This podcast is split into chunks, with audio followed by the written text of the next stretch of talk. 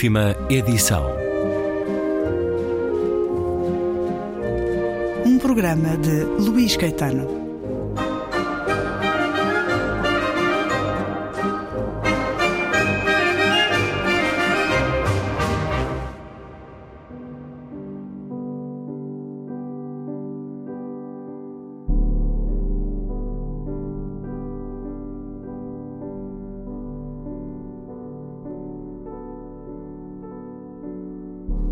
O Rafa crescera a ouvir histórias que o avô André lhe contava dos anos que vivera em Paris.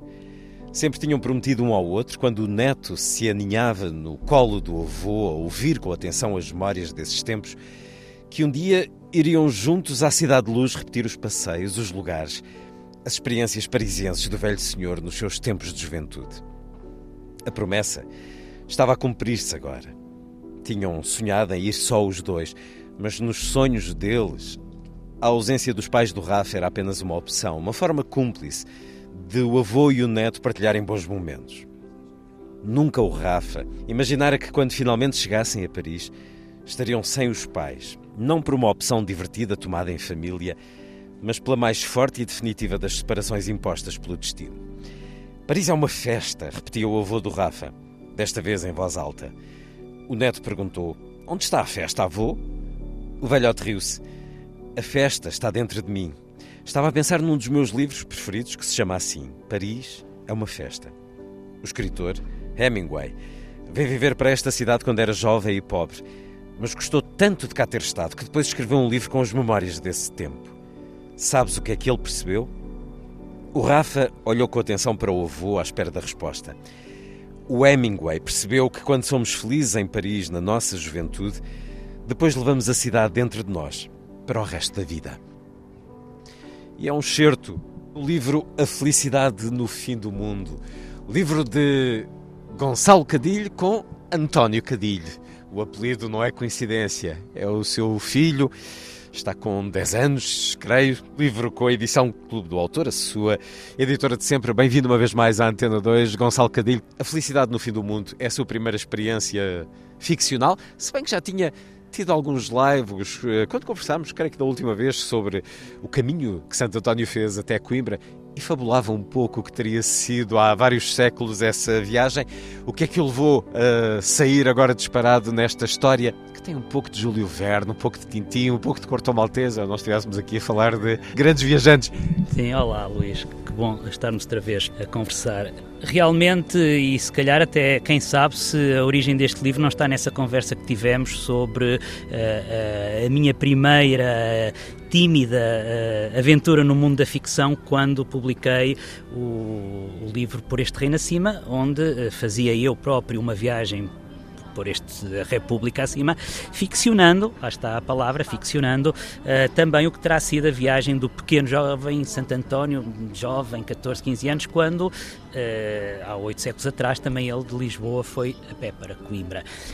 Então essa primeira aventura na ficção uh, provavelmente deu-me coragem, exato, deu-me deu aquele terreno sólido para pisar que, que levou uh, então a este livro o mais recente, A Felicidade no Fim do Mundo. Depois, com a questão da pandemia, não ter viajado, não ter, portanto, também podido uh, seguir projetos literários que no meu caso são sempre viagens que dão origem a livros, comecei a, a, a, ouvir com atenção eh, as conversas que tinha com, com o meu filho e as sugestões que ele me dava para histórias que eu lhe contava e que ele queria que fossem desenvolvidas segundo um certo, eh, uma, certa, uma certa direção, quando o, acompanhava à escola todas as manhãs, já no, no final da pandemia, mas ainda sob pandemia, com restrições muito fortes para a viagem.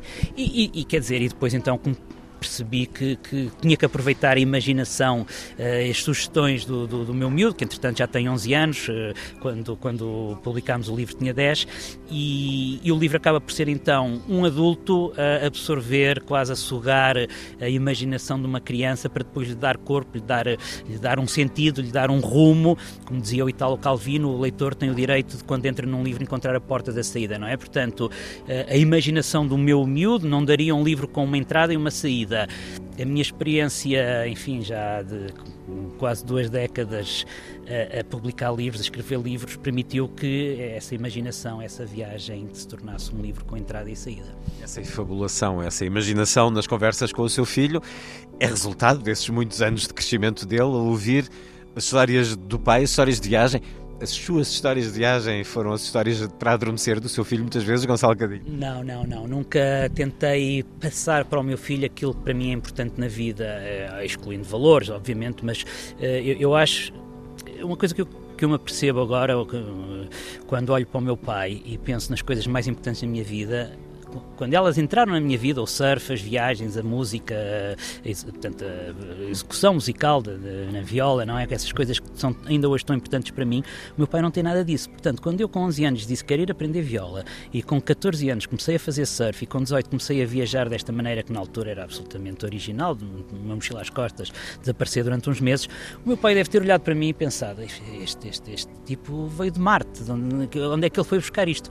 Portanto, voltando à questão do meu filho, também tento que ele tenha toda a liberdade, não seja influenciado por mim, tenha a liberdade de descobrir o que é que é importante para ele na vida e, e então não quero que ele sinta que tem que ser um viajante ou que o pai o, o, o está a moldar para ser um viajante. E, e respondendo à pergunta, eu não, não conto histórias da minha vida, das minhas viagens. Na... Não, é, é, é, mais intuir o que é que lhe interessa quando, quando os olhos dele uh, abrem-me com mais interesse nas, nestas, precisamente, histórias que se contam ao, ao Eu nunca li muito livros ao, ao meu filho, sempre uh, inventei histórias no momento e percebia o que é que ele queria ouvir. Portanto, mas isso numa fase mais, mais anterior, quando ele era mais miúdo. Agora, aqui esta questão da, desta história que está contada no livro tem de facto a ver com assim, uma, uma série de, de, eh, de, de pequenas construções eh, que, que, foram sendo feitas nessa viagem para a escola, que depois começaram a, a, a tomar forma de um, de um, personagem, um miúdo, um cão adotado. Portanto, era essa, eh, originalmente aquilo que interessava mais ao meu filho, desenrolar, o desenrolar desta relação entre o miúdo e o cão. Depois entrou o avô, depois, entretanto, começamos a, a, a, a aventura. A aventura pura e dura, até porque o pai é arqueólogo, a mãe é médica, vão para uma missão arriscadíssima na Papua Nova Guiné e uma tragédia acontece. Ficamos logo a saber no início, mas este é um livro que nos deixa os olhos bugalhados pela aventura e pelo final feliz que se prepara. É um livro muito cheio de amor por um cão, pelos animais, presumo, aqueles animais que guardamos mais perto de nós. Quando diz uma fábula de viagens, é porque de facto o cão aqui assume um papel um, extraordinário, muito mais uh, do que o simples animal. Ele, ele tem qualquer coisa mágica. Passa também muito por aí. É um livro sobre o amor por um cão. Uh, vivido uh, na vossa família também? É, falhado, por aí, precisamente porque falta pensar. o cão. Exatamente, falta o cão, mas nós não temos uh, condições neste momento para ter um, ter um cão. Portanto, é também uma sublimação de uma falta, de uma ausência na infância do, do, do, do António, que é precisamente enfim, colmatada com esta, com esta conversa, com esta efabulação. Com o imaginário. Isso. A felicidade no fim do mundo. Leio terminar aqui um pouco mais. Os grandes viajantes podem dar muitas voltas ao mundo e visitar muitas cidades, mas nunca encontrarão nenhuma que consiga ser tão surpreendente como Veneza. Mesmo depois de ter lido muitas descrições e estudado muitos mapas e visto muitas fotografias e muitos filmes, ninguém consegue chegar a Veneza preparado. A cidade foge à compreensão humana.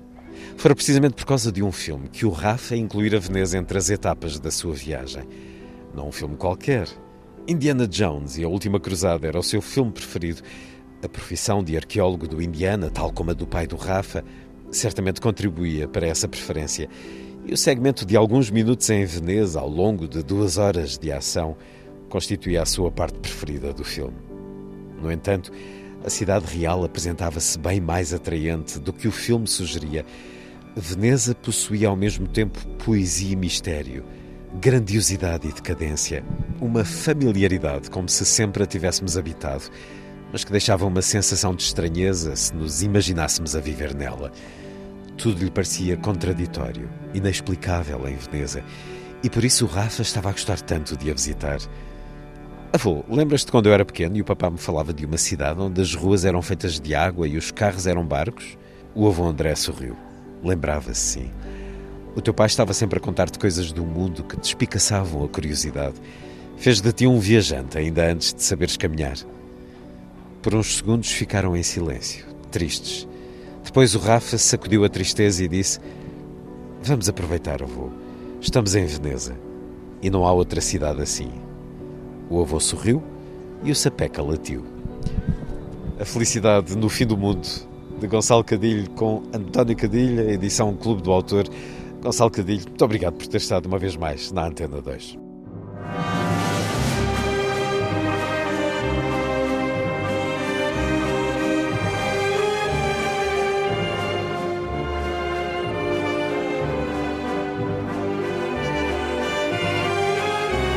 Última edição.